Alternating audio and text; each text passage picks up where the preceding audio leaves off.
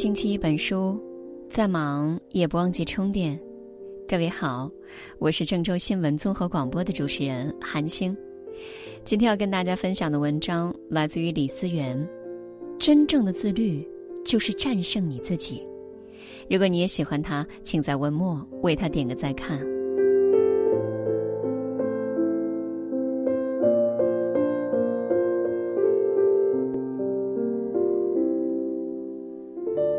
在知乎上有个问题：你见过最不求上进的人是什么样子的？有个高赞回答是：为现状焦虑，又没有毅力践行决心去改变自己，三分钟热度，时常憎恶自己的不争气，坚持最多的事情就是坚持不下去。本想在有限的生命里体验很多种生活，却只会把同样的日子机械重复很多年。终日混迹社交网络，脸色蜡黄的对着手机和电脑的冷光屏，可以说上几句话的人却寥寥无几。不曾经历过真正的沧桑，却还失守了最后一点少年义气；尚未拥有百毒不侵的内心，却提前丧失了热泪盈眶的能力。不知道你是否发现，大多数人空有一颗想要求好、去上进、去努力的心。但是在实际生活当中，却活得敷衍、潦草、不自律。于是，我们一边痛恨自己总是这么拖延和懒散，一边又纵容自己去贪念于当下的满足和安逸。其实，人这一辈子，就是战胜自己的过程。如果你管住了自己，就可以拥有越来越多的自由；但如果你管不好自己，就只能被现实和现世所左右。大概你也曾经经历过无数个失败的自律计划，比如坚持早起，但第二天你实在起不来，所以你就放弃了；比如坚持读书，也许你刚读了几页，但还是忍不住看手机，于是就放弃了；再比如坚持减肥，也许你刚有了这个念头，但当美食出现的时候，你又放弃了。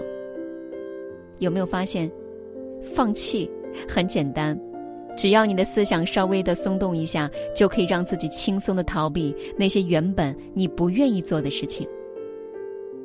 但如果你想要坚持，就太难了，因为此时你要面对的困难和挫折，你要经受住的挑战和诱惑实在太多了。其实，人与人之间最大的差距就在于自律。也许对于优秀的人来说，他们想要做成一件事情，几乎是言出必行，说到即能做到。但对于大多数普通人而言，他们虽然也想改变自己，却很难彻底克服自身的惰性。当然，自律最难的地方就在于它并非一蹴而就的习惯。大多数时刻，你需要反复跟自己做斗争。你需要对自己下狠手，你需要对自己更加严苛，不能给自己丝毫的犹豫和退路。人在什么时刻会意识到自律的重要性呢？大概不是在早晨睡到日上三竿不起的时候，不是在深夜吃着炸鸡喝着啤酒的时候，也不是在一有空闲就会盯着手机追剧的时候。而是当你发现自己的身材越来越肥胖，生活越来越单调无聊，人生越来越失去掌控的时候，你就会感到巨大的压力。而人在什么时刻会意识到自律的好处呢？大概不是在寒冷的冬天要逼着自己五点起床的时候，不是在感到疲惫依旧要锻炼身体的时候，也不是一个人在书房独自读书写作的时候。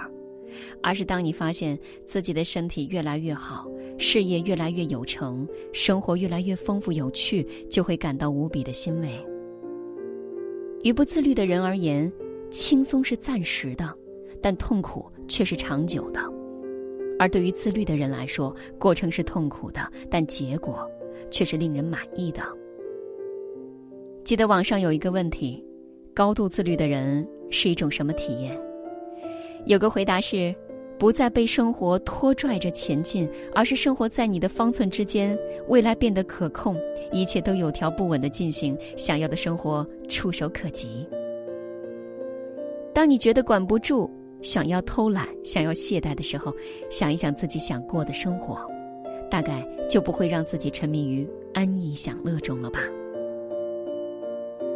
但你觉得坚持不下去、想要泄气、想要放弃的时候，想一想放任自己的后果，大概就有了进行自我约束和克制的紧迫感吧。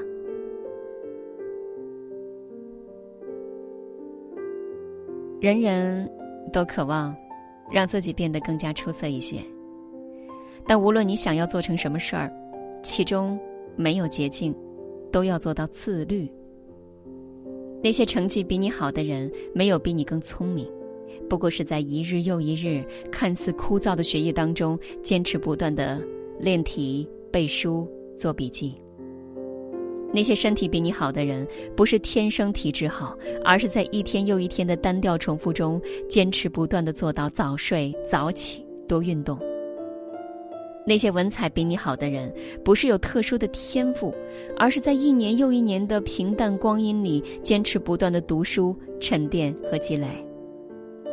许多人之所以觉得自律很难做到，不过是耽于眼前的轻松和安逸。